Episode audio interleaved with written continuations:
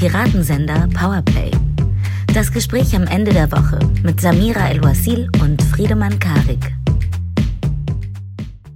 Eine weitere Folge Piratensender Powerplay und äh, sie hat eine Spezialerlaubnis ähm, bekommen. Die Folge und die Samira. Samira darf heute lügen. Hallo Samira. Hallo Friedemann. Weißt du auch, warum du lügen darfst? Darf man das überhaupt erzählen? Schon. Dass ich ein bisschen lidiert bin. Ja, weil du bist ja noch unter Einfluss von ähm, Betäubungsmitteln. Substanzen, nicht weil sie geballert hat oder weil sie von der Olaf Scholz Intronisierungsparty noch Restbestände im Blut hat, sondern weil ähm, aus medizinischen Gründen. Willst du es selber sagen oder darf ich Kokolores reden? Nee. Dass sie dir endlich das zweite Gehirn rausgenommen haben, operativ? Und deswegen endlich, ist es noch ein bisschen ja, dizzy. Endlich sind wir auf Augenhöhe, Friedemann. Ähm, Jawohl. Ich bin, ich hatte einen kleinen, eine, eine Gelenks-OP, super unspektakulär, aber ähm, am Denkgelenk. Mein Denkgelenk wurde genau ein, eingerenkt. Und okay, jetzt geht's los. Und ich habe noch, ich bin noch ein bisschen äh, narkotisiert leicht. Das heißt, wenn ich Quatsch erzähle, dann ist das nur mein, äh, das Aus, der Ausbruch des inneren Kindes, das sich dahinter versteckt, zu behaupten, narkotisiert zu sein. Ja, ich habe selten so äh, euphorisierte ähm, Nachrichten von dir bekommen wie kurz vor der Narkose. Da war richtig Vorfreude. Das macht die Pandemie mit uns. Nach anderthalb Jahren äh, sehr begrenztem Nachtleben freut man sich dann auf so eine richtig schöne Vollnarkose. Einmal aus dem Leben geschossen. Fantastisch. Aber schön, dass es ähm, anscheinend ohne wirklich gravierende Schäden geschafft hast ähm, zu dieser Folge und auch tatsächlich in eine neue Ära in unserem Lieblingsland Deutschland. Kann man das so sagen? Ja. Weiß also, gar nicht, ob es unser Lieblingsland ist. Nee, es ist nicht mein Lieblingsland. Das war natürlich Quatsch. Ein, ein okayes Land, in, in, dem wir gut und gerne leben. Nee, ist eine gute Frage. Ja. wie, wie beantwortet man die Frage nach dem Lieblingsland korrekt, wenn man nicht das eigene Land nennen kann oder möchte?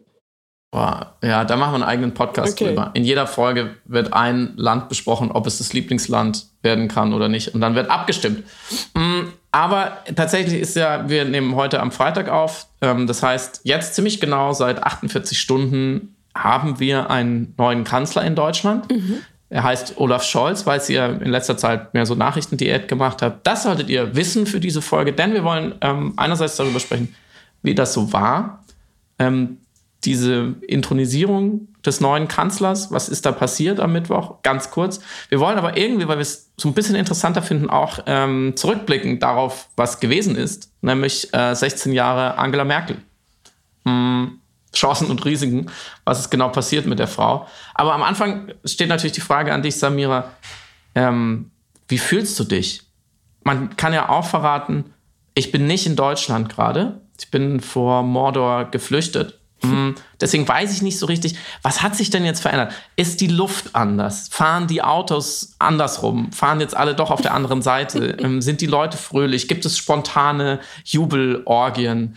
Ähm, kostet die Butter nur noch die Hälfte? Was ist, was ist los in Deutschland? Wie fühlt sich das an? Du hast die ganzen Flugtaxis verpasst, die Wasserfahrräder, alle äh, jetzt Tempolimit äh, wurde jetzt sofort eingeführt, äh, überall Bäume, die äh, Mobilität hat sich verändert in den Städten. Nein, ähm, bisher fühlt sich eigentlich noch gar nichts an. Wir sind gerade in dieser wabernden Übergangsphase großer Versprechungen, enormen Fortschrittsoptimismus und äh, Narrative der Progression, die äh, uns präsentiert werden, sowohl im Koalitionsvertrag als auch natürlich in den politischen Ansprachen. Und das spürt man schon, also dass ein Wunsch nach dem viel zitierten Aufbruch da ist. Ähm, das Kabinett ist ja auch insgesamt jünger und vielfältiger.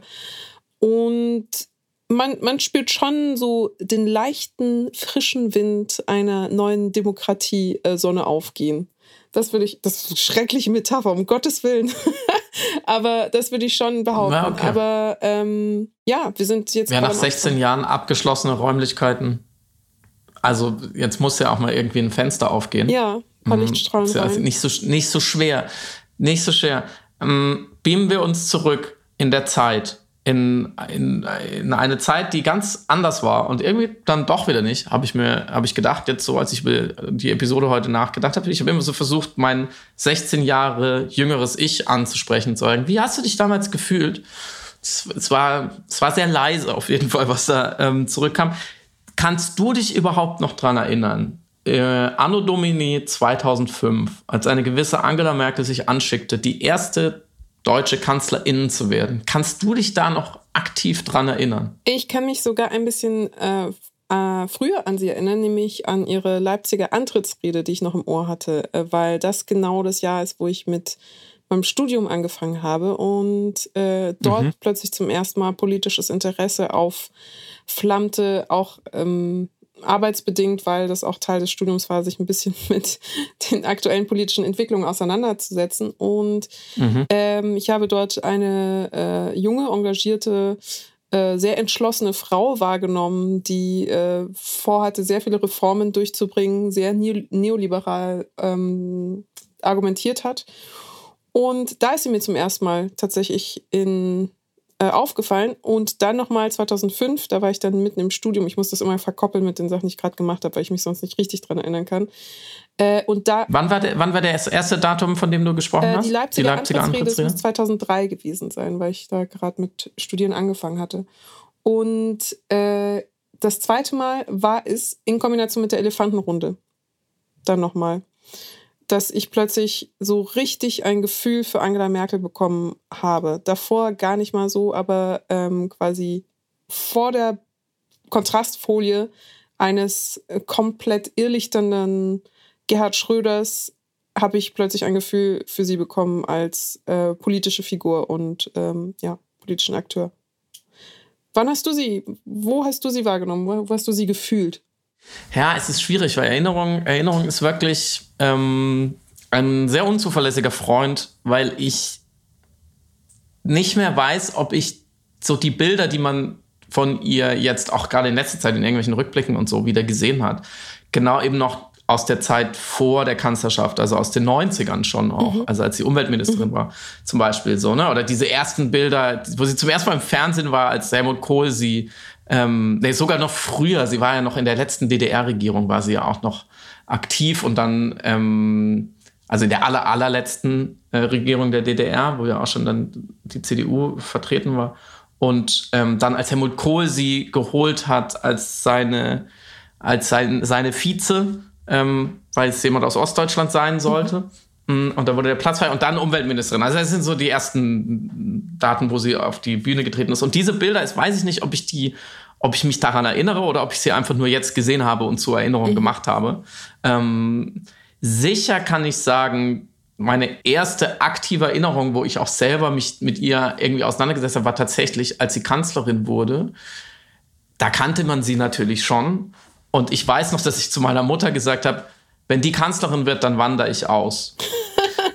Weil, und ja, ich habe es ähm, nicht getan übrigens dann, ähm, weil ich, äh, ich weiß noch genau, wie sehr mich damals, weil es ist witzig, weil du gerade auch den polternden Elefanten Schröder dagegen gesetzt hast, ähm, wie mich damals so komplett ja, verschreckt hat oder enttäuscht oder verbittert hat oder wie auch immer. Ich bin ja noch sehr jung, aber egal. Ich fand es auf jeden Fall furchtbar, dass jemand mit einem so offensichtlichen Minus-Charisma, mhm. so habe ich es zumindest damals wahrgenommen, äh, eine Politikerin, die so über überhaupt gar keine Rhetorik verfügte, ähm, in das höchste Amt schafft. Und da war ich aber eher recht oberflächlich, performativ enttäuscht, weil ich dachte, es muss doch jemand Besseres im Sinne von charismatisches da mhm. sein. Und ähm, heute würde ich auf jeden Fall anders urteilen, aber das, also ich will das auch gar nicht bewerten, ähm, aber das war so damals der Eindruck, so, hey, wir haben ein, wir haben ein Spitzenamt zu vergeben. Warum kriegt es jetzt jemand, der offensichtlich nicht so richtig gerne vor Leuten redet oder der dieses Talent nicht hat? Irgendwie dachte ich halt damals, wie das halt so ist, und dachte, da, man denkt ja so, das wäre so wahnsinnig wichtig. Das stimmt natürlich nicht. Ähm, und die Geschichte hat ja auch gezeigt, dass sie sicherlich auch ohne große Rhetorik viel bewirkt hat. So, ob man das jetzt gut oder schlecht finden kann, was sie getan hat, ist ja wurscht, aber sie war auf jeden Fall äh, als politisch doch auch zwischenzeitlich sehr erfolgreich. Das kann man ihr nicht mhm. absprechen. Mm. Und Kannst du dich noch an die, an die Zeit als Umweltministerin erinnern und auch so 1995 erste Klimakonferenz in Berlin, die sie geleitet hat? Gar nicht. Weißt du davon noch Überhaupt was? Überhaupt nicht. Gar nicht, okay. Also man muss sagen, du bist noch mal zwei Jahre jünger als ich, ja. richtig? Aber ich habe, also Politik hat wirklich für mich erst existiert und stattgefunden ähm, ab mal. Ab Nachdem du selber Kanzlerkandidatin ja, warst. teilweise ja, wirklich. ähm, aber tatsächlich mit dem Alter so 2021. Vorher war das alles, weiß ich nicht, so, Sachen, die in Zeitungen stehen, mit denen, die nichts mit mir zu tun haben. Schlimm. Ja, ja, das kann ich, ähm, geht mir so ähnlich. Ich weiß noch, dass, äh, naja, so klar, als Rot-Grün anfing, gab es eine gewisse Politisierung, weil einfach jemand Neues kam, was in meiner Familie auch sehr wohl gelitten mhm. war. Ähm, und dann 9-11 natürlich, aber ich weiß noch, dass kurz nach 9-11 jemand aus meinem Freundeskreis gesagt hat, naja, die Amerikaner haben aber durch ihren Neokolonialismus äh, gerade auch in der arabischen Welt einiges äh, geta dafür getan, dass äh, sie Ziel von Terrorismus ist. Und ich fand das total schlimm. Mhm. Und dann habe ich gemerkt, ich weiß überhaupt nicht, was der meint, mhm. weil ich, ich, konnte das überhaupt nicht bewerten. Und dann so, ne, über so, solche Eingeständnisse des eigenen Unwissens fängt man dann irgendwann sich ähm, an, sich zu informieren. Aber ich habe nochmal nachgeschaut, weil natürlich äh, Klimapolitik oder die Unterlassung von Klimapolitik oder die Unterlassung von Klimaschutz mh, mm, ist natürlich einer der, ja, könnte sagen, der grüne oder leider nicht ganz so grüne Faden durch ihr Wirken. Schon beginnt eben mit dieser ersten Klimakonferenz in Berlin, ähm, wo sie angeblich, habe ich gelesen, es hat ein Biograf geschrieben, ist sie angeblich in Tränen ausgebrochen, als es zu keiner Einigung zu kommen drohte. Also da waren ne, wir kennen ja die Klimakonferenz inzwischen, aber das war damals das erste Mal, dass viele, viele Staaten zusammengekommen sind und dass das Thema so auf großer diplomatischer Bühne besprochen wurde. Und sie als deutsche Umweltministerin in Berlin war quasi ähm, Gastgeberin und äh, treibende Kraft. Und ähm, da scheint sie schon sehr viel daran getan zu haben oder da, da reingesetzt haben, dass da etwas passiert, was vorher nicht gang und gäbe war. Und ähm, worauf auch viele ähm, Staatenlenker nicht so richtig Lust hatten. Ähm, und auch als sie dann Kanzlerin war, 2007, gab es, äh, glaube ich, die, so das erste G8-Treffen, wo Klima ganz klar Nummer eins auf der Agenda war und wo sie ähm, äh, damals, glaube ich, noch mit George W. Bush, kann das genau. sein, ja, ähm, wohl heftig, heftig gerungen hat um dieses Thema. Und ähm, das habe ich damals aber zum Beispiel auch nicht wahrgenommen. Ich habe ihre, ihre Klimatätigkeit erst später dann mit der sogenannten Klimakanzlerin, vielleicht sogar erst mit Paris, mhm. beziehungsweise dann auch mit der großen Kritik daran, was sie alles nicht getan hat, wahrgenommen. Wie ging es dir? Also, sie war für dich auch zuerst allererst mal Kanzlerin und nicht Klimakanzlerin, oder? Ich habe noch die Bilder zumindest vor Augen, wo sie in der roten Jacke vor den Polargletschern stand, als sie auch 2007 nach Grönland gefahren war. Und ich habe mitbekommen, dass sie schon sehr darum gerungen hat, eben Klimaschutzbemühungen unter das Dach der UNO zu stellen, äh, via George Bush ähm, in Heiligendamm. Ähm, und sie hatte auch sehr, sehr klare Aussagen gemacht.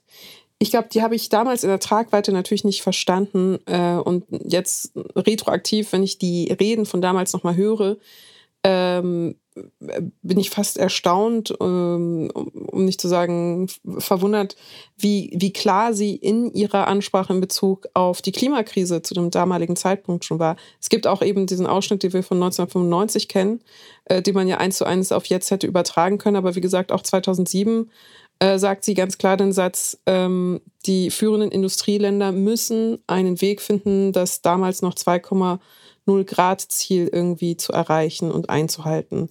Und hat da wirklich ähm, alle auch in die Verantwortung genommen und sich da sehr bemüht.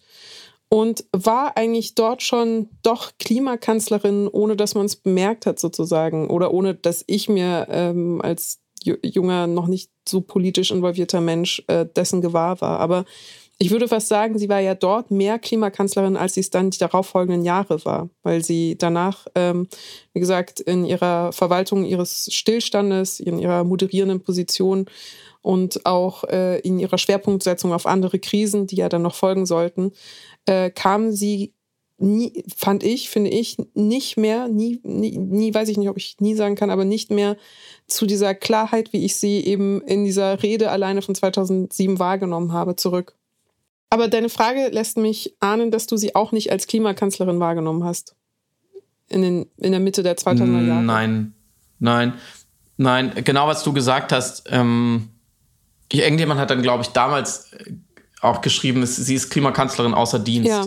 Also sie war es vielleicht kurz mal, aber die meiste Zeit ihrer Amtszeit hat sie dieses Amt nicht wirklich ausgeübt. Und sie hat ja auch ähm, tatsächlich, was sich ja wie ein roter Faden auch ähm, durch die ganze Klimaproblematik zieht, dass selbst die Kompromisse oder die Deals, die man auf internationaler Ebene aushandeln konnte. Und da war sie, sie sicherlich eine treibende Figur. Und deswegen galt sie im Ausland auch lange als die Klimakanzlerin, weil sie diese, diese Themen immer wieder auf die Agenda gesetzt hat und weil sie auch, was dann viele andere Staatschefs auch immer wieder bekundet haben, weil sie einfach am meisten Ahnung hatte vom mhm. Thema. So, und da kommt zum ersten Mal dieses fast schon Klischee gewordene äh, Informationspartikel. Sie als Physikerin versteht halt äh, gewisse mhm. Dinge anders als jetzt wenn man auch gerade, ich habe eben von George W. Bush geredet, geredet so, ne, was der vielleicht verstanden hat an der Klimakrise, ist bestimmt, steht auf einem anderen Blatt Papier. Das schon, aber das dann zu Hause umzusetzen, das ist ihr nicht ja. gelungen. Und zwar nicht nur nicht gelungen, weil zu Hause in Deutschland dann die Widerstände härter gewesen wären als international, was ich nicht glaube. Also wenn sich eine Angela Merkel als deutsche Kanzlerin international durchsetzt mit gewissen Dingen oder einen gewissen, eine gewisse Richtung vorgibt oder gewisse Anstrengungen durchsetzen kann, dann wäre es sicherlich zu Hause auch nicht völlig unmöglich gewesen für sie. Sie hat ja auch eine ganze Weile eine große Machtfülle gehabt und großen Rückhalt auch in der Partei. Mhm. Ähm, trotzdem hat ja Deutschland auch also wir reden jetzt viel über die Paris-Ziele, aber auch andere Abkommen, die man geschlossen hat oder Ziele, die man sich gesetzt mhm. hat. Ähm, so äh, gewisse Projekte wie zum Beispiel die Energiewende, ähm, wirklich von äh, leicht verfehlt bis komplett über den Haufen geworfen. Also da ist ja in keinstem Bereich, der mir jetzt einfiele, wirklich kann man wirklich sagen, da sind echte große Erfolge gefeiert worden, die zu der Rhetorik von Merkel auf internationalem Parkett passen oder die zu der Dringlichkeit der Lage passen oder zu einem zu einer biophysikalischen Durchdringung des Problems. Also das sind ja große Diskrepanzen. Und an manchen Stellen hat sie ja fast schon, finde ich, ja, skandalöserweise fast schon, äh, ich habe fast schon sabotiert, was sie an der einen Stelle aufgebaut hat. Zum Beispiel als ähm, 2013 nach fünf Jahren Verhandlungen äh, in, auf EU-Level endlich strengere Abgasnormen äh, kommen sollten, CO2-Normen für, äh, für Automobile, was natürlich besonders die deutsche Automobilindustrie betroffen hat. Und sie dann im letzten Moment auf Druck der Autoindustrie da wirklich wieder hinterher lobbyiert hat und nachts äh, Telefonate geführt hat, auf dass diese Normen wieder aufgeweicht werden. So, das ist relativ ein Fall, der relativ gut dokumentiert ist, ähm, wo man sieht, dass im Zweifelsfall mh, mm, der einer der ganz wichtigen machtstabilisierenden Faktoren ihrer Kanzlerschaft, nämlich die deutsche Industrie und, die, und das Wohl der deutschen Wirtschaft, und zwar der klassischen deutschen Wirtschaft ähm, und der großen deutschen Konzerne, dass das viel, viel wichtiger war im Zweifelsfall als jede Anstrengung im weitesten Sinne die ähm, Umwelt zu schützen. Ähm, und was dazu ja auch so ein, zumindest ein bisschen passt oder gerne in einem Atemzug genannt wird, ist die Geschichte des Atomausstiegs, ähm, der ja unter Rot-Grün ähm, anverhandelt wurde mit, dem, mit ich glaube, es heißt Atomkonsens oder so, gab es so einen Begriff, also wo man mit der Atomindustrie, die ja lange, lange Laufzeiten sich vertraglich hatte zusichern lassen, ähm, schon einen Ausstieg verhandelt hatte, einen sanften. Ähm, und den hat äh, Angela Merkel ähm, ganz bewusst programmatisch äh, in, in ihren ersten äh, Amtsjahren zurückgenommen und zurückgedreht und äh, Laufzeitverlängerungen in Aussicht gestellt. Also das Gegenteil dessen gemacht. Und ähm, tatsächlich erst 2011 äh, äh, wegen Fukushima, was wirklich ein interessanter Punkt in ihrer Kanzlerschaft, finde ich, ist im Nachhinein. Ähm, erst da hat sie, ist sie von dieser Linie abgewichen. Mm, und zwar dann gleich um 180 mhm. Grad. Und hat wenige Tage danach gesagt, sie hat ihre Meinung geändert und sie will den Ausstieg. Und sie hat, der war ja dann auch sehr, sehr teuer. Also den hat sie auch gegen große Widerstände durchgesetzt und auch manche sagen, der war auch irrational, weil man hätte das alles viel günstiger haben können. Aber so hoppla die hopp musste man dann halt sehr viel Geld bezahlen an die Atomindustrie. Ähm, kann und will ich nicht im Detail bewerten. Aber es ist schon interessant, ähm, dass sie sich sowohl inhaltlich da so gedreht hat, als auch von ihren, ihrem normalen äh, Modus nämlich spontan auf ein Ereignis so zu reagieren, war eigentlich nicht unbedingt mhm. ihrs. Und ich glaube, da kann man vermuten, dass sie zwar oft wusste, was richtig ist oder was vernünftig ist oder was gute Politik wäre oder vielleicht sogar progressive Politik wäre ähm, und sie die Sachen verstanden hat und es nie, ihr nicht egal war. Ich glaube, das kann man ihr nicht vorwerfen. Ich glaube, sie hat auch gerade, da kommt wieder das mit der Physikerin, auch gerade bei der Atomenergie sehr genau verstanden, was das bedeutet. Ähm, aber sie hat sie musste oder sie wollte auf ein Ereignis warten, was ihr machtpolitisch die Optionen gegeben hat und das Momentum. was vorher nicht möglich gewesen war. Und ich finde, da, daran kann man schon ablesen, dass jemand als Kanzlerin ins Amt kommt und eine Entscheidung der vorigen Bundesrepublik rückgängig macht, um sie dann später wieder, wieder die Kehrt Kehrtwende zu vollziehen. Das heißt ja nur, dass jemand inhaltlich völlig geschmeidig ist und eigentlich keine Meinung hat. Und ich glaube, das kann man ihr nicht vorwerfen. Oder dass jemand dann doch sehr nach dem Momentum regiert.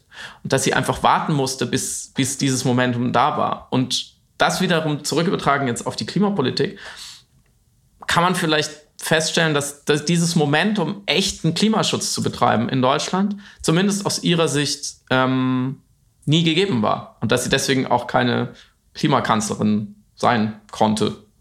Genau, und das ist, glaube ich, was mich am meisten umtreibt in Bezug auf ihre Kanzlerschaft. Wenn sie tatsächlich, und das kann man anhand ihrer Biografie durchaus behaupten, ein inneres Momentum einer Klimakanzlerin hatte, dann hat sie sich selbst als Klimakanzlerin offensichtlich auf dem Weg zu jetzt irgendwann aufgegeben.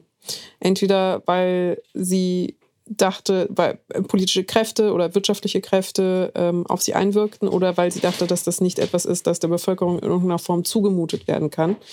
Und, das muss man auch festhalten, sie ist nicht direkt eine Opportunistin, aber sie ist jemand, die natürlich daran interessiert ist, ihre Macht aufrechtzuerhalten und zu behalten. Also sonst könnte man auch nicht einfach vier Legislaturperioden durchhalten.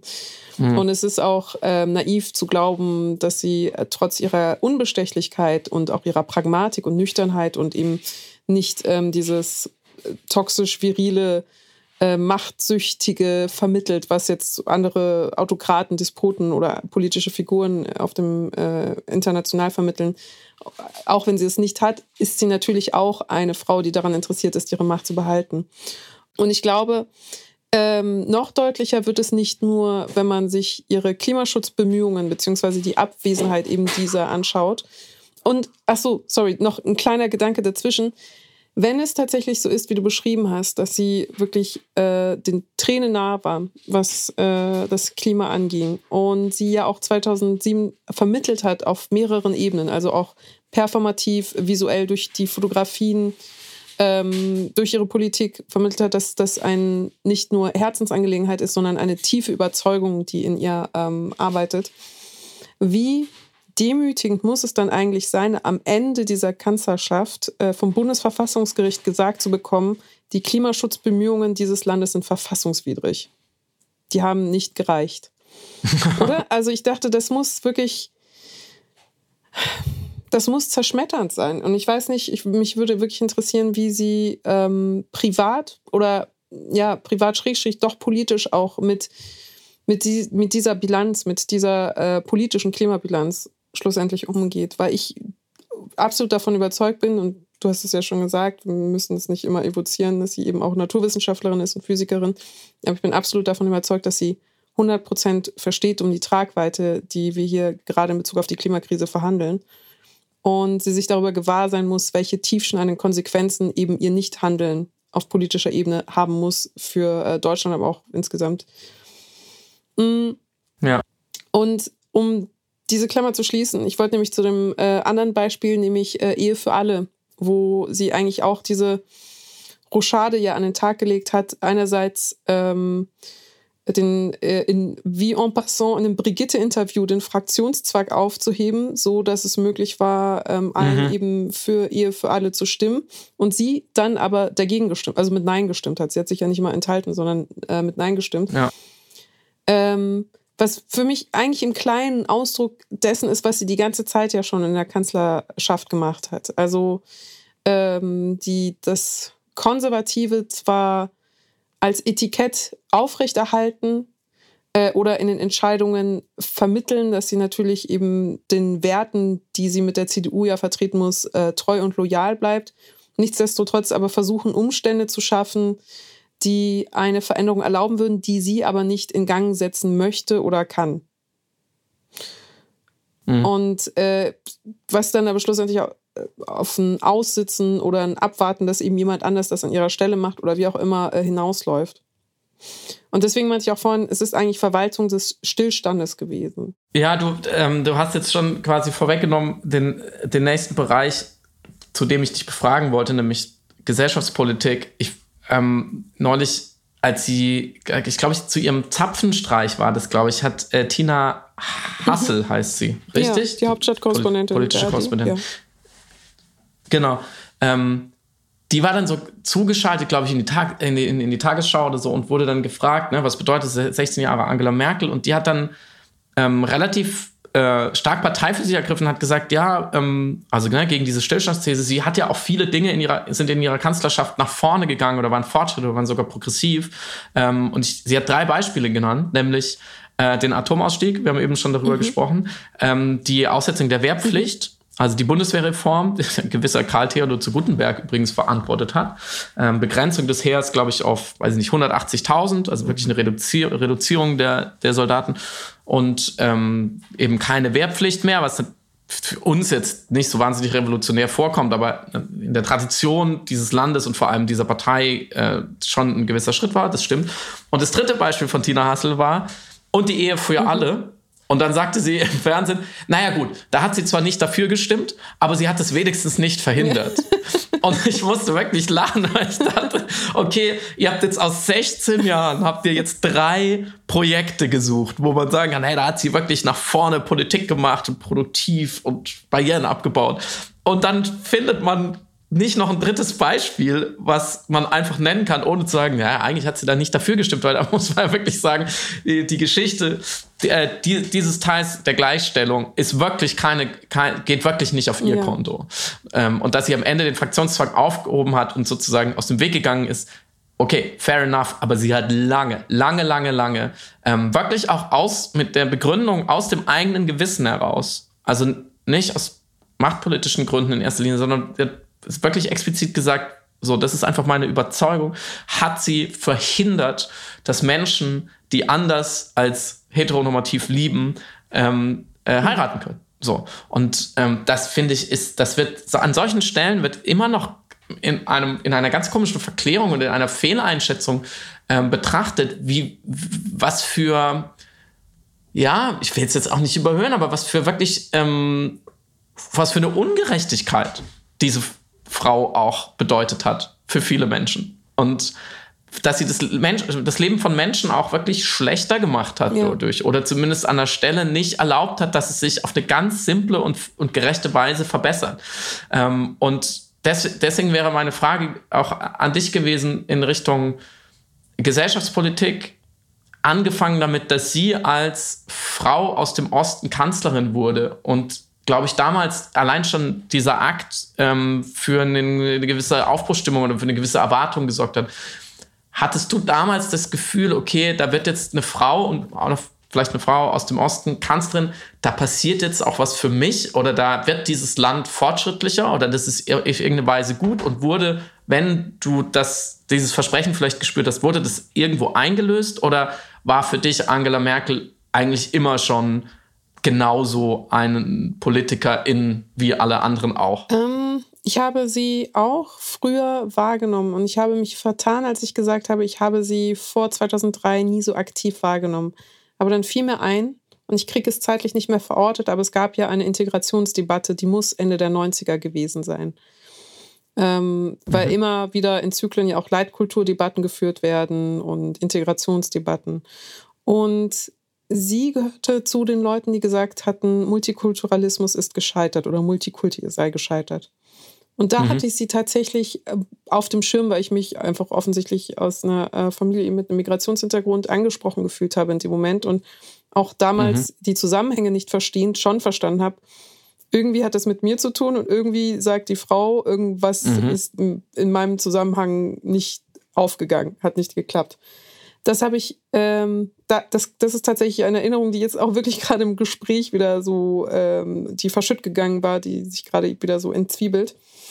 Und das war etwas, das sie in den frühen Kanzlerjahren auszeichnete, dass ich mich null angesprochen gefühlt habe, weder eben als ähm, Person mit äh, sogenannten Migrationshintergrund noch als äh, weibliche Person.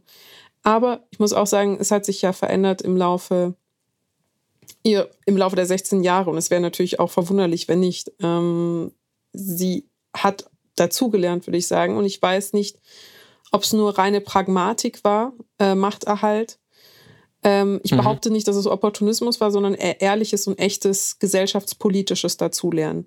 Dagegen spricht allerdings, dass manche Sachen sich über die 16 Jahre nicht verändert haben. Dazu zählt die Kinderarmut zum Beispiel, dazu zählt die Abwesenheit von mhm. Sozialreformen. Also wir haben schleifen immer noch Hartz IV äh, mit aus der Regierung davor, was zutiefst äh, unmenschlich und demütigend ist für eine Gruppe von Menschen. Ähm, und das bei einem steigenden Wohlstand, also das bei einer stabilen und guten Wirtschaft, was nach wie vor als Schere nicht in meinen Kopf geht. Mhm. Mm, deswegen ist das eine halbgare Antwort, ja. Ja- und Nein-Antwort. Ja, aber du sprichst was total Wichtiges an und ich glaube, vergangene oder vorvergangene Woche hatte ich ja auch schon mal die Auflistung gebracht, an deren Ende diese niederschmetternden äh, konstant 20 eher gut 20 Prozent armutsgefährdete Kinder in Deutschland mhm. stehen über ihre ganze Kanzlerschaft. Und sie hat tatsächlich dieses Problem auch schon mal adressiert. Aber wenn man eintaucht in die Sozialpolitik ähm, und sich fragt, ist dieses Land gerechter geworden in den 16 Jahren oder eher un ungerechter, dann auch da bekommt sie ein sehr hartes Gesicht. Ja die freundliche Frau Merkel, die immer auch so für ihre Soft Skills gelobt wird und dass sie eben nicht so ein trampelnder Narzisst ist wie, wie ähm, viele andere oder vielleicht auch ihr Vorgänger, aber sie hat manchmal eine extrem kaltherzige Politik gemacht. Mm, und das vergisst man dann immer so gerne, beziehungsweise vielleicht haben auch die Opfer dieser kaltherzigen ähm, Politik eben einfach nicht, nicht genug Stimme dann in der medialen Debatte oder jetzt in einem Diskurs, der sehr melancholisch auf äh, diese Frau schaut. Und ein, ein weiteres, also das ist ja eine Geschichte, die sehr wenig über sie erzählt wird. Ähm, und was viel lieber erzählt wird, und das ist ja eines der großen Merkel-Narrative, um das Wort jetzt mal zu benutzen, ist ja die Krisenkanzlerin, mhm. die von einer Krise in die nächste geschmissen wurde. Sie konnte nichts dafür, sie hat sie schon geerbt und zum Schluss nochmal Corona, der Endgegner aller Krisen. Und sie hat das schlingernde Schiff Deutschland durch alle Stürme gesteuert. Und ähm, ich habe da, also ich habe das einfach mal so mit nochmal so historisch im Wikipedia-Eintrag durchgeschaut und ähm, weil ja auch immer behauptet wird, 9-11 und den Terror hat sie, sie geerbt. Das stimmt gewissermaßen, weil natürlich ähm, nochmal, abgesehen von 9-11 später nochmal die Anschläge von London und Madrid waren natürlich äh, große Zäsuren auch dahingehend. Ähm, später dann 2008 die Finanzkrise, ähm, muss man auf jeden Fall nennen, dann die, die Euro-Krise, die darauf folgte, wo sie dann maßgeblich ähm, auch dafür gekämpft hat, dass Griechenland in der EU bleibt, aber den Rettungsschirm mit einer harten Austeritätspolitik verknüpft hat, was vielleicht auch wieder so ganz äh, stilbildend auch für ihre Kanzlerschaft zeigen kann, dass sie schon an dem großen Ziel Europa festgehalten hat, natürlich auch aus ähm, eigensinnigen Nutzen, weil Deutschland immer sehr wirtschaftlich davon profitiert hat, ähm, von dieser Union, aber dann auch knallhart ähm, dafür gesorgt hat, dass die Griechen richtig bluten müssen dafür und bis heute sich eigentlich von den Nachwirkungen dieser Depression schwer erholt haben. Ähm, weit, also weitere Kisten natürlich dann ähm, als, als nächstes, was ich auch schon fast wieder verdrängt hatte, war die, äh, der NSA-Skandal 2013, mhm. wo einfach rauskam, kam, dass die Amerikaner plus, die US-Amerikaner plus äh, Verbündete einfach sie, ihr Handy, und zwar sowohl ihr CDU-Handy als auch ihr Regierungshandy und das halbe Regierungsviertel überwachen und ganz genau wissen, was sie mit Wolfgang Schäuble zum Beispiel bespricht damals. Ähm, ein, ein Umstand, der uns ja damals auch, äh, zumindest so in der sogenannten Netzgemeinde damals, wirklich auf die, auf die Barrikaden gebracht hat. Ähm, und auf den, da hat sie ja kaum drauf reagiert. Mhm. Sie hat dann einmal gesagt, ähm, das ist auch so ein berühmter Merkesatz, also äh, ausspionieren unter Freunden, das geht gar nicht. Das ist so wie Pizza Hawaii, das geht gar nicht. Warmes Bier, das geht gar nicht. Ausspionieren unter Freunden, das geht gar nicht. Ähm, Konsequenzen null. Hat, man hatte auch so das Gefühl, das interessiert sie einfach überhaupt nicht, weil für sie die transatlantische Partnerschaft so glasklar ist. Sie hat das ja auch immer ähm, sehr betont, dass, dass die USA für sie schon als Jugendliche in der DDR so ein, dieses typische Traumland waren, dass sie sich hat Jeans mitbringen lassen. Ähm, und sie hatte später auch immer versucht, wirklich George W. Bush mit Obama war sie sehr eng und selbst bei Trump hat sie ja ähm, immer wieder versucht, diesen, diesen Bruch auch zu kitten. Also da, das schien nicht im Möglichkeitenraum einer Angela Merkel angelegt zu sein, beim NSA-Skandal irgendetwas mehr dazu zu finden, als das geht gar nicht. ähm, und dann darauf folgen natürlich ähm, die, ähm, die Migrationskrise, könnte man sie nennen, wenn man sie so nennen will, also der Syrienkrieg und alle weiter folgenden Effekte davon. Mhm. Und ich finde, was da schon immer hinten runterfällt, und das habe ich auch in diesem Podcast schon mehrmals angemerkt, dass viele dieser Krisen hochgradig selbstverschuldet waren. Mhm. Natürlich Lehman Brothers Finanzkrise vielleicht weniger, wobei man sagen muss, dass sie zumindest ähm, äh, mittelbar auch für eine Deregulierung des Finanzmarktes standes und für ein neoliberales Wirtschaftsdenken und eine Wirtschaftspolitik, die natürlich irgendwie zu genau diesen Verwerfungen geführt haben. Ich meine, sie kann jetzt natürlich nichts dafür, wenn der Immobilienmarkt in den USA sich aufbläst und zusammenbricht. Äh, aber ganz unschuldig an dem Spiel ist natürlich auch eine CDU-Kanzlerin in dieser Zeit nicht. Ähm, aber auf jeden Fall ähm, die, die Euro-Krise und dann noch viel mehr die ähm, alles das, was rund um 2015 oder auch schon davor passiert ist, was man viel, viel früher hätte adressieren müssen, wo wirklich Expertinnen auch immer wieder gewarnt haben und wo schon mit dem, mit dem Dublin I und Dublin II Abkommen ähm, zur Regulierung dieser Flüchtlingsbewegung ähm, äh, schon Deutschland und gerade auch in ihrer Person sich einen extrem schlanken Schuh gemacht hat in Europa, in dem einfach immer wieder gesagt, ja, das Problem der Italiener und der Griechen und die sollen damit umgehen. Und ähm, wir bezahlen Geld im Endeffekt. Das, das ist der Deal. Ihr kümmert euch um die Menschen, die zu uns wollen, und wir bezahlen Geld dafür. Mal ganz platt zusammengefasst. Und das staute sich auf eine Art auf und dann ähm, brach der Syrienkrieg aus, den man auch schon nicht gehandelt hat, wo man auch schon nicht keinen Umgang damit gefunden hat. Und es musste so kommen. Also diese, bis zu diesem historischen Moment, dass wirklich Hunderttausende nach Deutschland wollen, in großer Not und dass Orban und, und auch Österreich ähm, die Grenzen aufmachen da sind viele, viele, viele kleine Entscheidungen, viele, viele kleine Unterlassungen, viele kleine und große Weichenstellungen passiert bis zu diesem Moment. Das ist nicht so singulär. Das ist, war kein Asteroid, der auf die Erde zuraste und man hatte man hatte zwei Möglichkeiten, man hat die richtige gewählt. Natürlich war das eine historische Leistung, aber es war auch vorher so lange unter den Teppich gekehrt, dass man auf jeden Fall auch eine Verantwortung ähm, bei ihr sehen muss. Und die, jetzt haben wir schon so ein paar Beispiele, finde ich, gesammelt, die so darauf hinweisen, dass, dass ich finde, dass ihre Kanzlerschaft zumindest jetzt gerade ähm, und ich kann es ja auch nur wirklich sehr mangelhaft, weil wir haben ja auch zugegeben, dass wir uns in weiten Phasen der Kanzlerschaft auch nicht so richtig dafür interessiert haben vielleicht, aber dass ihre Kanzlerschaft wirklich auf eine ganz seltsame Art bewertet wird, oder? Also es kursierte schon dass der Begriff des Stockholm-Syndroms. Ich finde, das ist immer so blöd partikularisierend und ein Stockholm-Syndrom, da steht ja ein Gewaltverbrechen dahinter. Also ich finde, das ist eine zu, zu heftige Metaphorik. Aber es deutet schon so in die Richtung, man kann es sein, dass sehr viele Deutsche diese Frau unbedingt gut finden wollen, jetzt nach 16 Jahren, damit man auch nicht weiter darüber diskutieren muss, was da alles schiefgelaufen ist und wo sie eben keine gute Kanzlerin war?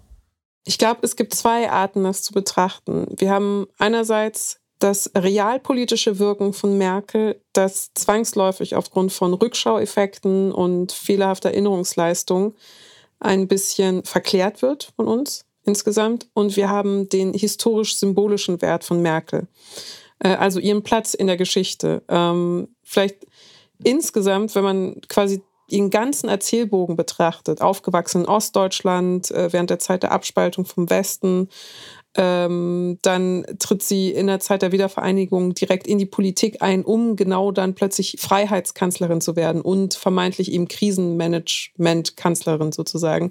Noch dazu eben hochgebildet, hat Doktortitel, ähm, hat diese auf mehreren Ebenen symbolische und historische Funktion in der Geschichte Deutschlands dann kann ich verstehen, dass eben in der Rückschau diese, diese melancholische ähm, verklärte, fast nostalgische äh, Idealisierung dieser Frau stattfindet, dieser politischen Figur stattfindet.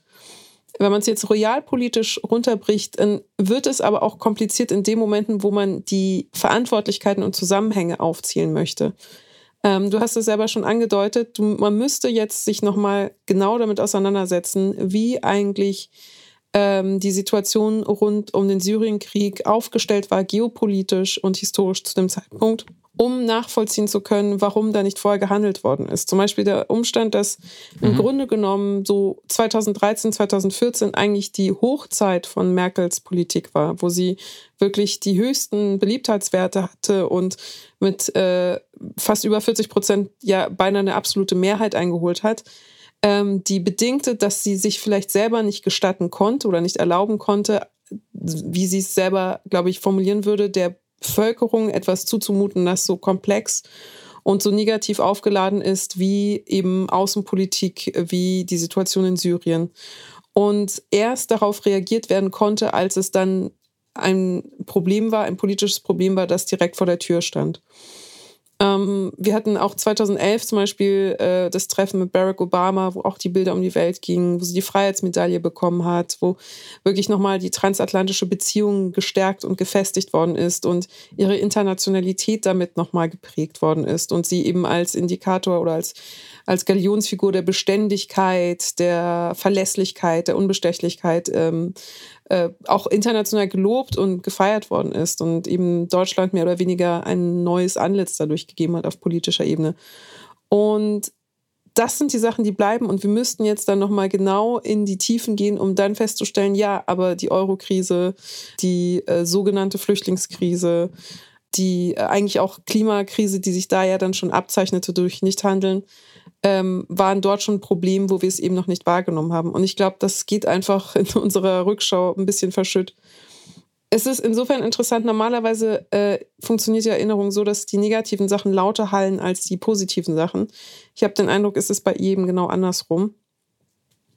Und ich merke das auch daran, dass mir die letzten drei, vier Jahre viel präsenter sind. Das ist natürlich auch ein Problem der Gedächtnisverfügbarkeitsheuristik äh, wenn ich an ähm, die Abgabe des Parteivorsitzes von ihr denke, äh, 2018, die schlussendlich dazu geführt hat, dass Deutschland dann plötzlich zwei Jahre in so einer Art Übergangsphase sich befand und die Jamaika-Koalitionen gescheitert waren und äh, Trump äh, quasi auch noch Einfluss genommen hat, mehr oder weniger auf die deutsche Politik insofern, als dass dann Merkel gesagt hat, wir müssen uns jetzt um uns selber kümmern, weil die ganzen Beziehungen gerade zu unseren internationalen Partnern ähm, brechen, brechen müssen. Und mhm. das sind alles Sachen oder äh, auch ihre, ihr emotionales Flehen ähm, Dezember 2020 äh, während der Hochphase wiederum der Corona-Krise, die zwar ungewöhnlich war in ihrer emotionalen Ansprache, also ungewöhnlich im Sinne von, man hat es sich gemerkt, weil es so auffällig war, weil es so untypisch war für sie, aber mit viel Abstand betrachtet ja Ausdruck ihrer Unfähigkeit war, durchzudringen zu den BürgerInnen, äh, durchzudringen zu den MinisterInnen, weil es war auch eine sehr mhm. flehende, sehr ähm, nicht nur warnende, sondern sehr flehende, sehr aufgeladene Rede, die von einer Person stammen musste, die offensichtlich keine anderen Möglichkeiten mehr hatte, als irgendwie sich durchzusetzen. Und ich habe sie mir äh, mhm. gestern nochmal angeschaut und mit viel, viel Abstand, also mit einem Jahr Abstand, dachte ich, das ist nicht, das ist eigentlich gar nicht so eine starke Rede. Es ist eigentlich die Rede einer Person, die gescheitert ist in mhm. ihrer Kommunikation in Bezug auf Corona und die BürgerInnen und äh, MinisterInnen. Mhm. So, und das sind die Sachen, die mir mhm. alle hängen bleiben und ähm, das quasi so die Appendix ihrer, ihrer Kandidatur, äh, nicht Kandidatur, ihrer Kanzlerschaft ist, ähm, die aber nicht laut genug sind, als dass ich sagen würde, alles in allem ist eigentlich die Bilanz eine negative. Aber wenn wir es jetzt so schriftlich oder verbal wir beide auflisten, dann natürlich sind es lauter Sachen, lauter Fehler, die passiert sind in diesen 16 Jahren. Und ich glaube, die wichtigste Frage ist, hätte es eine an, andere politische Figur besser gemacht oder genauso schlecht? Das ist natürlich eine unbeantwortete Frage. Absolut, ich weiß. Aber die Bewer also ich finde das wichtig für die Bewertung. Also, weil es ist natürlich total unbefriedigend zu sagen, dafür, dass keiner, äh, dass das Land noch da ist, war es ja schon ganz okay. So. Äh, es wurde, es ist kein äh, Krieg angezettelt worden. Ähm, Deutschland ist irgendwie wirtschaftlich mehr oder weniger stabil. Aber ich ja. weiß nicht, ob ob's also ob's ich oder anders ich stelle mir die Bilanz ist nicht gut und ich glaube aber unter einem anderen Kanzler oder einer anderen äh, politischen Figur äh, hätte es durchaus noch schlechter sein können. Das, ich war, boah, das ja, ist das Schlimmste. Ich weiß, was ich ever. weiß, was du meinst. Ich meine, äh, ja, also gerade an der Syrien-Migrationsgeschichte könnte man natürlich fragen, hätte ein anderer, eine andere Kanzlerin anders früher reagiert, nicht so lange gewartet, bis die Leute wirklich an der Grenze stehen, um dann den historischen Moment zu haben. Mhm. Weißt mhm. du, also äh, wenn man sagt, Krisen sind auch immer natürlich in so einer Position ein bisschen mit selbst verschuldet, ähm, kann man natürlich auch immer sagen, mit welcher Wahrscheinlichkeit hätte jemand anderes diese Krise nicht verschuldet. Aber ähm, du hast schon sehr schön hingeleitet auf, äh, auf einen Gedanken oder auf eine Unterscheidung, die mir hilft, wenn ich ihre Kanzlerschaft bewerten will, was völlig, völlig anmaßend ist, aber irgendwie muss man sich ja eine Meinung mhm. bilden, auch um dann vielleicht eine Erwartung an jemand Neuen zu haben. Ich, ich hatte irgendwann das Gefühl, so in letzter Zeit viel gelesen und dann nochmal viel angeschaut habe über sie, dass man unterscheiden könnte oder vielleicht sogar muss, wie bei, ja, wie bei einer Musikerin, mhm. wie gut ist sie auf, ihren, auf ihrem Instrument und wie gut ist ihr Repertoire oder ihre, sogar ihre Komposition. Mhm. Mhm. Also wie gut spielt sie dieses Spiel der großen Politik, der, der Machtakkumulation, der Kompromisse. Sie gilt ja auch wirklich als eine sehr kompromissfähige ähm, Führungspersönlichkeit, die immer geschaut hat, was wollen die anderen, die immer äh, wusste, was, was sind so die Meinungen im Raum, wie bringe ich die zusammen, gerade auf internationalem Level. Ähm, wie wenig Fehler macht jemand, das muss man ja auch sagen. Sie hat äh, wirklich extrem wenig eigene, zum Beispiel rhetorische Fehler gemacht. Ich erinnere mich an die, an die, an, an ganz, ganz wenige Situationen, zum Beispiel, wo sie das, äh, ich glaube, es war ein libanesisches ähm, Mädchen, eine Geflüchtete, mhm. in einer, in einer Fernsehsendung kurz vor der Grenzsituation dann, glaube ich, so im Frühling 2015, nagelt mich äh, nicht ans Kreuz, wenn ich es nicht genau weiß, aber ich glaube, wir wissen alle, wovon ich spreche, wo sie so, wo sie so einen seltenen Moment hatte im Fernsehen, wo sie so peinlich mhm. war. Oder wo man gesagt hat, da war sie, da war sie tone deaf, da, da hat sie daneben gegriffen für viele mhm. Leute. Das war ja kein guter Auftritt. Das hat sie ja wirklich extrem wenig gehabt. Also auch das ist ja eine Qualität, die man haben muss, dass man nicht ständig irgendwo Porzellan zerschlägt oder Leute beleidigt oder sich nachher wieder zurück, dass sie zurückrudern muss. Oder denken wir an die Osterruhe, ähm, die, die sie dann zurückholen mhm. musste mhm. dieses Jahr hinsichtlich Corona-Shutdown-Maßnahmen. Ein ganz seltener Fall, wo sie es bürokratisch nicht so richtig drauf hatte, wo sie dann zurückrudern musste, weil, weil man es nicht hätte umsetzen können, weil es einfach keine gute Idee war. Also all diese Dinge, all diese technischen, diese handwerklichen Sachen, das ist die eine Ebene. Und dazu gehört auch ein Auftreten, dass sie kein Macho ist, dass sie dass sie äh, ganz ruhig Dinge vermitteln kann, dass sie, dass sie selten emotional wird, auch im Negativen. Ähm, und das, die andere Frage ist so das Repertoire. Ähm, was, was, was waren ihre politischen Visionen, was waren ihre Ziele, was ihre Programmatik, ihre Ideen, so, ne, ihre Projekte, ähm, wo war sie kreativ, wo hat sie neue Dinge eingeführt, wo hat sie sich was ausgedacht. Und ich glaube, vielleicht hilft es festzustellen, dass sie natürlich in dem Sinne eine gute Politikerin war oder ist, weil sie, weil sie dieses, dieses Spiel gut gespielt hat. Ähm, und das tatsächlich aber da, wo man ein Repertoire oder eben eine Programmatik objektivieren kann, wie zum Beispiel bei der Kinderarmut. Mhm. Wo ich finde, das ist nicht anmaßend zu sagen, in einem Industrieland wie Deutschland so reich ist, über 20 Prozent konstant armutsgefährdete Kinder, ist eine, ist eine fucking Unverschämtheit. Das ist eine Riesenungerechtigkeit. Und wenn man in 16 Jahren Kanzlerschaft nichts dagegen tut, dann hat man an dieser Stelle versagt. Ich finde, das kann man objektiv so setzen. Das geht nicht um politische Einstellung. Wenn, wenn irgendjemand, als der sich Demokrat nennt, sagt, oh, 20% Kinderarmut finde ich nicht so schlecht, ist doch okay, da muss man erstmal nichts tun, dann finde ich, dann verlässt es eigentlich schon den Rahmen des, äh, den Boden des mhm. Grundgesetzes, weil ähm, das überhaupt nicht geht. Und klar kann man sich über die Mittel uneins sein, aber dass da was passieren muss, ich glaube, da sind sich wirklich 99% der Menschen in diesem Land einig, sogar die, die nicht auf dem demokratischen Boden stehen. So, und wenn man da nichts dagegen, ich kenne auch nicht so wirklich ein Projekt, was sie dagegen versucht hätte, auf jeden Fall ist die Bilanz furchtbar, dann kann man sagen, äh, in, in der politischen Wirkung oder in der Programmatik oder auch in den Prioritäten manchmal ähm, wirklich erschreckend auf eine Art, wie egal dann auch manche Sachen. Und wenn man das so ein bisschen, wenn man das so ein bisschen trennt und dann noch dazu nimmt, was wir jetzt vielleicht aus unserer politischen Einstellung her uns, uns gewünscht hätten oder auch nochmal einen Schritt zurück, Klimaschutz, finde ich, entzieht sich in, in, in der Grundsätzlichkeit auch ähm, einer gewissen ähm, subjektiven Beurteilung, weil einfach, wenn objektiv einfach die Erde kaputt geht, so, dann ist es objektiv mhm. schlecht, wenn man nichts dagegen tut. So, dann kann man immer sagen, was heißt nichts, wie viel ist genug. Ne? So, aber ich finde, da ist man auch schon noch auf halb objektivem Grund, ähm, dass da viel mehr hätte passieren müssen. So, und was ja auch inzwischen viel mehr Leute verstanden haben über die 16 Jahre. Aber so, in ihrem Wirken ist nichts passiert. Und dann natürlich der, das, der Bereich, wo wir uns vielleicht andere Dinge gewünscht hätten oder andere Prioritäten gesetzt haben. Und ähm, so hilft es mir, irgendwie meinen Frieden damit zu schließen und auch gerade mit den vielen Stimmen, und Margarete Stokowski hat es diese Woche nochmal sehr gut aufgeschrieben, auch gerade Stimmen aus Lagern wie dem linken Lager oder Leute, die sonst nicht einverstanden mit ihrer Politik sind, die sie aber so feiern für dieses Instrumentalistentum. Mhm dass sie so virtuos gespielt hat auf der Geige der Machtpolitik sozusagen. Ähm, und äh, ich versuche das sehr stark zu trennen, weil dann kann ich sagen, ja, okay, ihr habt da schon einen Punkt. Trotzdem finde ich ehrlich gesagt den Rest wichtiger.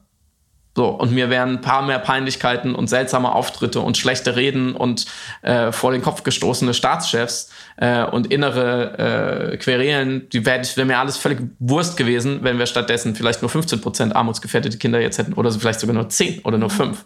Ähm, also wenn man, wenn man das gegeneinander aufwiegen will, glaube ich, ähm, ist das auch eine Frage so ähm, der Werte, mit denen man durch, oder der Brille, durch die man Politik betrachtet und wie man Politiker ähm, be bewertet und das sagt dann vielleicht schon wieder sehr viel viel mehr über die Leute aus, die sie jetzt dafür so hochloben oder sagen, wir werden sie noch vermissen, als über sie. Mhm.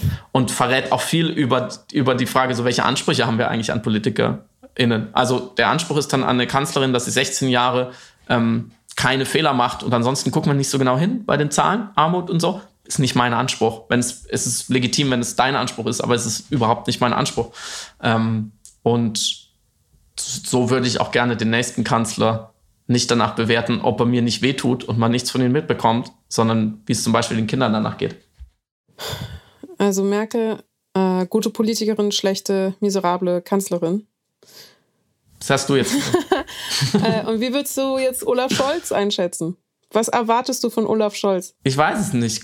Gute Überleitung. Ich habe ähm, ich erwarte jetzt von ihm gar nicht so viel. Ich erwarte natürlich von dieser Koalition viel. Aber wenn wir erstmal bei ihm bleiben ähm, und vielleicht bei diesem Mittwoch, den ihr ja wahrscheinlich auch alle mehr oder weniger nachvoll mitvollzogen habt. Ich weiß gar nicht, ähm, ich habe im Deutschlandfunk schon darüber gesprochen, das, das heißt, ich habe mir dann danach, also am, am Abend nochmal so ganz viele äh, Sachen angeschaut und durchgelesen und Tweets und so, weil ich über den Tag jetzt nicht so nah dran war. Aber du jetzt, Samira, dich schätze ich doch so ein als gewiefte Medienkritikerin, dass du Mittwoch schon sehr viel genau hingeschaut hast, oder was da passiert ist bei der Kanzlerkür und den verschiedenen Stationen.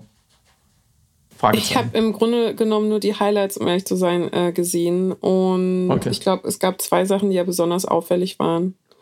Äh, der Handschlag mit Alice Weidel. Mhm. Und. Dass Bärbel Bars erlaubt hat, dass alle Fotos machen dürfen? Ach so, ja, genau, genau, genau, genau.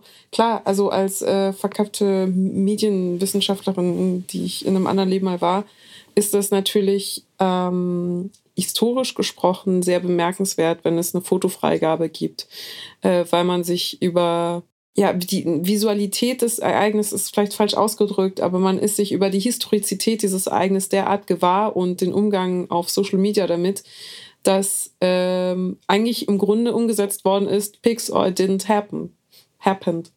Und äh, dass das quasi angekommen war, fand ich bemerkenswert. Ist aber jetzt auch nur wirklich eine reine, ähm, wie soll ich sagen, medienhistorische äh, Betrachtung und medienhistorisches Amüsement meinerseits, dass das stattgefunden hat. Äh, interessanter war natürlich der hm. Handschlag mit Alice Weidel, der kritisiert worden ist.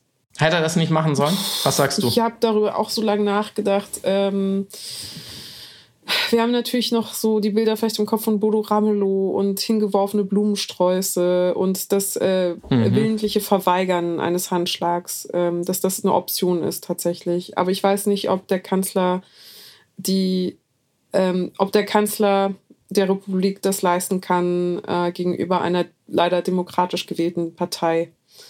Ähm, ja. Ich glaube, ich gewünscht hätte ich es mir natürlich, aber in der Performance sozusagen als äh, Kanzler, glaube ich, ist es gar nicht, ist es doch keine Option gewesen, den Handschlag zu verweigern. Oder? Ich weiß es nicht. Ja. Ich, Für diesen Kanzler ja, nicht. Er hätte, also dann hätten sie auch ähm, Champagner verspritzend eine Polonaise durch den Bundestag machen können nach seinem Ja-Wort. Das wäre genauso on Character gewesen, wie für Olaf Scholz diesen Handschlag zu verweigern. Das ist er einfach nicht. Ähm, ich finde auch, man, man kann das natürlich immer kritisieren, aber ich frage bei jeder Kritik immer, wer, was, welche Alternative wäre denn wirklich denkbar ja. und, und gangbar? Und wenn mir keine so richtig einfällt, ähm, dann, also auch so ne, in diesem Moment und mit diesem Charakter und dieser Geschichte, dann, dann tue ich mich schwer, es so zu kritisieren. Ich sage, da war der Möglichkeitenraum einfach nicht da. Und andererseits finde ich, wenn das der Aufreger des Tages ist, dann zeigt es ja eigentlich, vielleicht auf eine unschöne Art in dem Moment, weil ich will natürlich auch nicht, dass, dass Alice Weidel da rumläuft und ich will nicht, dass sie dem Kanzler die Hand schüttelt, so eine Person klar. und von dieser Partei. Das ist ja völlig klar, es wäre eine bessere Welt, wenn dem nicht so wäre. Aber wenn, wir, wenn das das Schlimmste ist, worüber wir diskutieren oder der Aufreger des Tages ist, dann zeigt es doch, dass die, dass die Demokratie auf eine sehr gute Art langweilig ist, weil sie eben nicht immer diese Bilder ihrer eigenen Performance produzieren mhm. muss. Sie, sie kann und sie will nicht sich selbst darstellen. Sie will nicht äh, eine, eine, eine Schlacht symbolisch aufführen, die sie dann mhm. gewinnt. Diese Heldengeschichte erzählt die Demokratie nicht von sich. Deswegen fehlen uns so, ich meine, diese lang, diese völlig drögen, banalen Blumenstraußbilder ist alles, was wir haben, dann wird halt dieser Handschlag auf einmal rückt auf Platz mhm. eins. Und demgegenüber ähm, in andere Systeme wie der Autoritarismus oder der Protofaschismus, die sich ständig selbst inszenieren müssen, weil sie ihre einzige Legitimität das Darstellen ihres Kampfes und ihres Sieges mhm. ist, ähm, da hat man natürlich auch ganz andere, ganz andere Dinge, die man besprechen kann. Und irgendwie ist es dann auf eine auf eine perverse Art gut, wenn die rechtsextreme Politikerin im Bundestag ähm, das Schlimmste ist, was, was an diesem Tag mhm. passiert, mhm. oder? Ja, du hast recht. Ähm, wir haben eigentlich den Luxus in unserer Demokratie, dass sie sich durch Symbolgesten nicht ihrer selbst vergewissern muss vor anderen. Ja. Ähm, und ja. wir können uns quasi habituell Deswegen, einfach ja. einen normalen Fortgang erlauben mit dem Wissen, dass es, dass es blöd ist. Aber genau, also genau das Ertragen und Aushalten können, zeigt ja im Grunde genommen auch, wie, wie stark dann die Demokratie doch an der Stelle ist. Dass es eben nicht steht und fällt mit einem Handschlag. Ja. Ja, es ist wieder so dieses Dilemma, ne? Den auch der Demokratie da ganz gut manifestiert.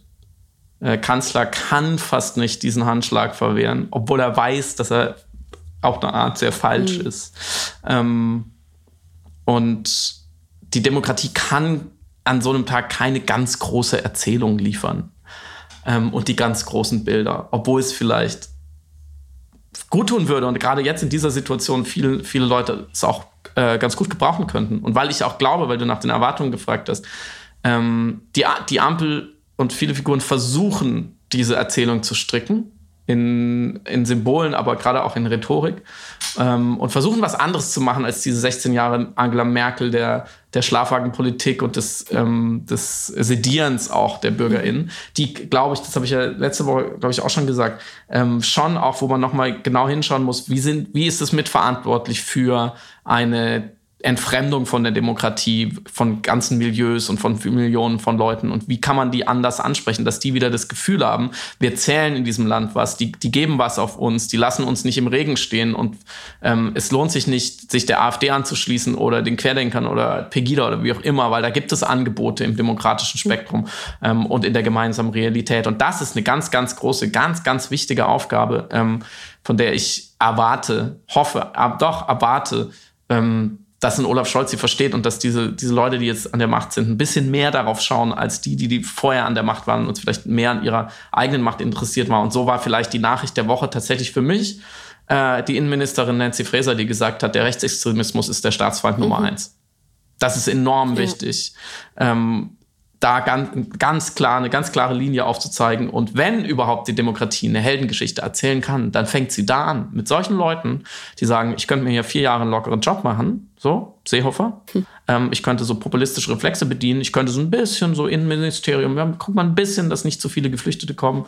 Ab und zu Thoughts and Prayers, wenn wieder jemand rumballert, sonst machen wir nichts. Und die sich, die halt ähm, den harten Weg geht und den richtigen Weg. Ähm, und äh, das hat mir auf jeden Fall, solche, solche Dinge geben mir dann schon Hoffnung oder vielleicht sogar sowas wie Vorfreude. Ja, ich freue mich insgesamt auch über das Kabinett, die Aufstellung. Aber das Problem ist natürlich, dass viel zu wenig Bayern drin sind. Das ja, ist das ist tatsächlich Skandal. ein richtiger Skandal. Ich bin ja, ich war lange dagegen, muss ich sagen, aber ich bin für die Quote. Ja, ich auch. Das ist wirklich mit diesem Mehr Jahr. Das ist so ungerecht. Ja.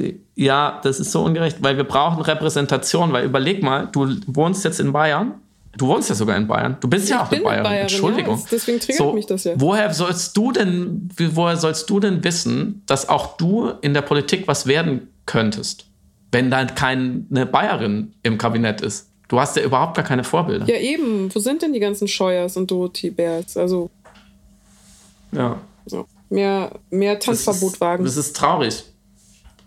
mehr Tanzverbot wagen. Und das ist, das ist ja auf jeden Fall auch eine. Die, die, die guten Nachrichten sind ja manchmal auch die, die eigentlich gar keine Nachrichten sind. Spahn, Scheuer, Seehofer, tschüss. Die sind jetzt alle erstmal weg. Ähm, und wir dürfen gespannt sein, äh, wer es genau wie weniger schlecht macht ja. als äh, diese drei Männer. es, es gibt nur eine Möglichkeit. Ich finde es schon lustig, es ist natürlich, man kann es immer so fachlich nicht so richtig bewerten, aber es ist schon interessant, dass die mit die erste Meldung vom Gesundheitsminister Lauterbach war, er macht jetzt erstmal eine Inventur, wie viel Impfstoff da ist. Und ich dachte so, Moment mal, wir wissen nicht, wie viel Impfstoff da ist. Okay, wenn wir das nicht wissen, weil es ging vielleicht alles ein bisschen drunter und drüber im letzten Halbjahr, warum haben wir nicht schon längst eine Inventur gemacht? Jeder Dorf-EDK macht einmal im Jahr Inventur, weil es ist wichtig zu wissen, was man hat. Also wenn es wirklich so ist, dass, dass weißt du, wenn das das Niveau ist, da sagt, ah, es ist super, dass dieser Lauterbach, der ist doch so fähig, der ist Mediziner, der wird jetzt Gesundheitsminister.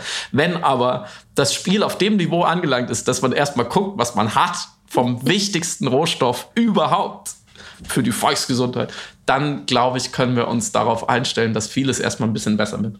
Ja, wir blicken gespannt Gut. drauf. Das ist, das ist ein, ein gutes Schlusswort. So ein versöhnlicher Schluss, ja. oder? Ich gucke zum ersten Mal auf die Zeit, ja. Es, es wird jetzt auch wird jetzt auch Zeit. Ähm, du darfst jetzt dir noch zu Weihnachten vorgerückt. Es ist ja jetzt schon der zweite, dritte Advent? Ich komme immer durcheinander. Ich bin ja nicht gut. Ist auch wurscht, der dingsigste Advent. Du darfst jetzt eine Sache von der Ampelkoalition wünschen zu Weihnachten. Grundeinkommen, bedingungsloses Grundeinkommen. Ehrlich? Ja. Was ist dein Wunsch? Ja, finde ich super. Ich möchte da eigentlich sofort zustimmen. Ähm, aber ich sage jetzt natürlich was anderes.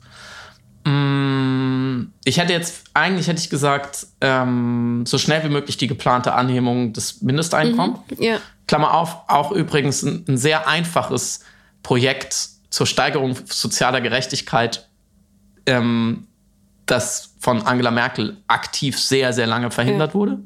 Klammer zu. Deswegen wäre es gut, aber ich glaube, ich finde, das, das machen sie sowieso akut noch wichtiger. Ähm, wo wir vielleicht auch nächste Woche drüber reden können, äh, eine ganz simple finanzielle Verbesserung aller Menschen, die im Gesundheitssystem ja. arbeiten. Wie auch immer man das macht, ist mir völlig egal. Ja. Das fände ich jetzt erstmal am wichtigsten, dass die ordentlich viel Kohle kriegen. Das ist auch, das ist ein sehr guter Weihnachtswunsch, den wünsche ich mir auch. Zusätzlich. Ja. Jingle bells, jingle bells. Cool. Dann dann, Damit einen schönen ähm, Advent. Weiter gute Besserung. Danke. Du, ich würde jetzt an deiner Stelle einen Whisky trinken, weil dann könnte diese Narkose wieder so hochkommen, weißt du? Ich habe den Pegel noch ganz gut gehalten. Ich merke noch die Dizziness. Und ja, aber du hast ähm, komplett abgeliefert. Also wenn das jetzt deine Narkoseleistung ist, Leute, dann zieht euch warm an. Nächste Woche. wenn sie uns alle wieder fertig machen. Weißt du was, Friedemann, was wir nochmal machen müssen? Das war nämlich sehr schön. Wir hatten ja eine Literatursonderfolge, wo wir getrunken haben. Und du hast ja die geheime Superkraft, dass du nicht betrunken wirst, auch wenn du getrunken hast. Oder zumindest wirkst, als wärst du nicht betrunken. Bei mir ist es genau andersrum. Aber wir müssen mal wieder eine angetrunkene Folge machen, so kurz vor Weihnachten. So eine Glühwein verpunschte Folge Stimmt. mit Eierlikör. Das machen wir auf jeden Fall. Haben wir, haben wir das das letzte Mal mit Literatur gemacht? Wir haben über das Schreiben gesprochen. Was uns Schreiben bedeutet, wie ah, wir, schreiben. Haben schreiben da habe ich in meiner Wonder Woman Tasse Baileys Stimmt. getrunken und du hast, glaube ich, einen guten Rosé natürlich aufgemacht oder einen guten Wein, irgendwas Vernünftiges. Stimmt, weil es uns doch ein bisschen unangenehm war, über das Schreiben zu reden und dann musste man sich da so rein narkotisieren. Ja, okay, ich, in, den, in diesen äh, 17 Jahren und 4000 Folgen Piraten sind der Powerplay komme ich manchmal so ein bisschen durcheinander. ja, lass uns das machen. Ihr könnt uns ja, vielleicht können wir, haben wir schon ein cooles Thema, wo wir uns betrinken. Ihr könnt uns ja auch Themenvorschläge machen. Ja, Welches gerne. Thema ist so schmerzhaft und so laber-podcast ich und so selbstbeweihräuchert, wie das über das Schreiben, dass man, dass wir uns betrinken müssen dabei, damit wir eine Ausrede haben, uns zu betrinken. Sport. Welchen Sport machst du so? ja. Was war, was war die coolste Begegnung mit einem Promi deines Lebens? Das könnten wir könnten so eine richtige. Weißt du was? Wir machen so eine Baywatch Berlin, Joko und Paul ähm, Folge. wo wir nur so, ja, damals, als ich in vier Jahreszeiten war, wegen der Echo-Verleihung, da habe ich den Wendler getroffen in der Lobby. Und dann haben wir mit dem, dem, dem Keyboarder vom Rammstein und Nana Muscuri haben wir die ganze Nacht Uso gesoffen. Das war krass. das war, und das ist alles gelogen. Okay. Da würde ich mich betrinken. So eine cool. Folge machen wir. Das Super. ist besiegelt. Ja. Äh, grü Grüße gehen raus. Bleibt uns gewogen. Passt auf euch Perfekt. auf, bleibt gesund. Ja, hört trotzdem nächste Woche wieder zu, wenn wir beide nüchtern sind. Äh, wunderschönes erstes scholziges Wochenende. Bis, Bis dann. dann. Ciao.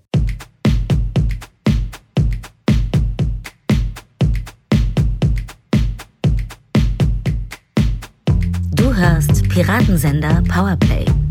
Das Gespräch am Ende der Woche mit Samira El-Wasil und Friedemann Karik.